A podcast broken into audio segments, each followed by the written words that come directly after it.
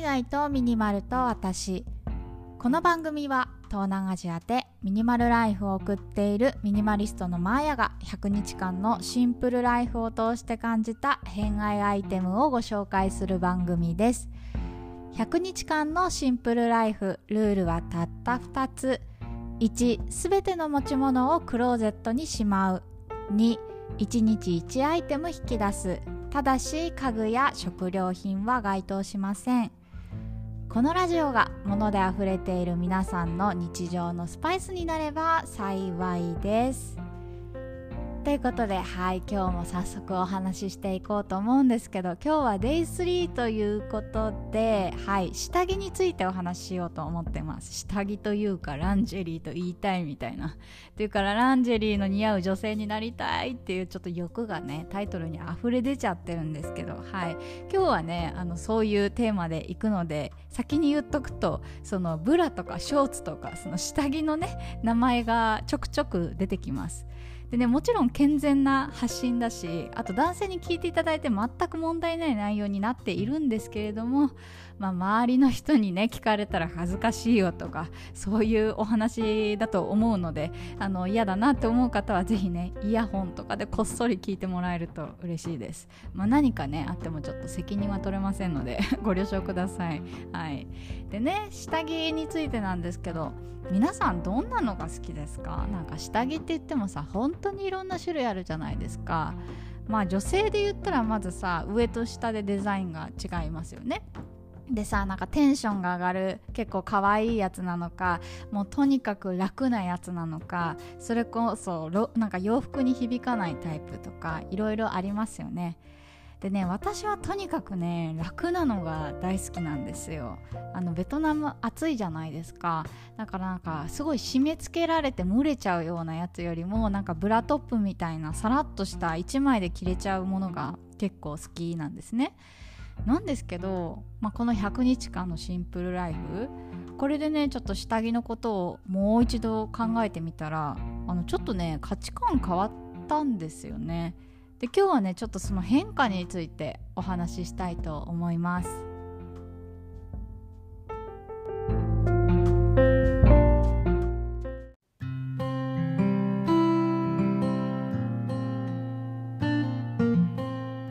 そう私思うんですけどやっぱ年齢によってさ下着の好みって変わりますよね。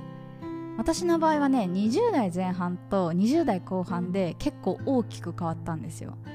で私来年30歳になるんですけどそう30歳に差し掛かる今まさにこの瞬間また下着の価値観がアップデートされていてなんか私の場合はね5歳サイクルで なんか下着の趣味が変わってっているなと思ってます。でね20代前半の時はどういうのが好きだったかっていうとなんかとにかくね漏れるやつが好きだったんですよ。これまあ大学生から20代前半あるあるなんじゃないかなと思ってるんですけどあの下着に限らずね水着とかもなんかとにかく1ミリでもスタイルをよく見せたいみたいなでそのためならちょっと苦しいのとかいとわんみたいな 結構そのガッツがあったなと思ってます。だからなんかワイヤーが結構しっかりしているものとかパッドが厚いものとかそういうので選んでたし結構そういうものって必然的にそのフリフリ系とかさ なんかちょっとセクシー系みたいな感じでデザインが凝っているものが多くて結構私の下着20代前半はそういうものが多かったなと思ってます。でそれに加えてさあの私、まあ、その当時ねミニマリストじゃなかったんですよ。だからとにかくね数が多かった。でそれに加えて、まあ、女性あるあるだと思うんですけどその下着のさ上下で寿命が違うじゃないですか。基本的にブラよりもショーツの方が先にダメになるというかあのゴムが切れちゃったりねあの生地がちょっとよれちゃったりしてさすがにこれは履けないなみたいな状態になっちゃうと思うんですけどだからついついねなんかブラだけたくさんあるみたいな。そういう状況になってましたね、まあ、一緒にささよならするとかすればよかったんですけどその当時はなかなか物が捨てられなくてなんかめっちゃブラ祭りやんみたいな そんな感じでねなんかクローゼットブラだらけになってたなっていう記憶があります。でね20代後半はどうかっていうとあの20代前半に持ってた下着は全部手放しましたね。でどういうのが好きになったかっていうとなんか盛るとかそういうことじゃなくてとにかくなんか形が綺麗に見えるものだったら何でもいいみたいな。でシンプルなものが好きになったなと思ってます。なんか私ねあのユニクロのブラトップあのカップ付きのキャミなんですけどそれに出会ってからね結構人生変わったというか、あのー、もっと楽なものをするべきなんだなと思って、まあ、締め付けが極力ないものを選ぶようになりましたね。であとはなんかそういうレースとかも可愛いけどとにかくなんか下着が響かないようなデザイン。まあだからシンプルになっちゃうんですけど下着がその洋服に響かないっていうポイントで選ぶことが増えました。まあ、私自身ねなんか T シャツとか、まあ、あと結構薄手のワンピースとかそういうのが好きなんでなんかそのなんだろうなちょっとデザインが凝りすぎているとなんか下着の形がさあの透けちゃうというかなんかそういうことあるじゃないですかかがんだ時に例えばショーツのラインがパックリ見えちゃってるとかなんかそれがあんまり好きじゃないのでできるだけなんか素材とかが薄くてあの服に響かないようななんかそういうデザインを好むようになりましたね。でね20代前半から20代後半のこのその下着の好みの変化による心の変化が分かったんですけどなんか20代前半の時って結構見えっ張りだったんだなって思いました。そのなんか1ミリでもスタイルをよく見せたいみたいなのとかぶっちゃけ人そこまで見てないでしょ。1ミリの差とか分からんよね。みたいな。ね。なんか153センチが154センチに伸びても誰も気づかないじゃないですか。って言ったらさ1ミリ3ミリの世界なんかもっと分からないよね。って思ってたのになんか本当に見栄を張っていたなと思います。で20代後半はどうなったかっていうとそういう見栄を取っ払ってもっと素でいたいって思うようになったのかもしれません。だからさこうやって下着の変化って結構心の変化も通じてるのかなと思っていてちょっとこうやってラジオで話してて面白いなと改めて思いました。でねまあ最近はもう30歳に差し掛かろうとしているんですけれども、まあ、この5歳の サイクルでまたね下着に関する考え方が変わってきたんですよ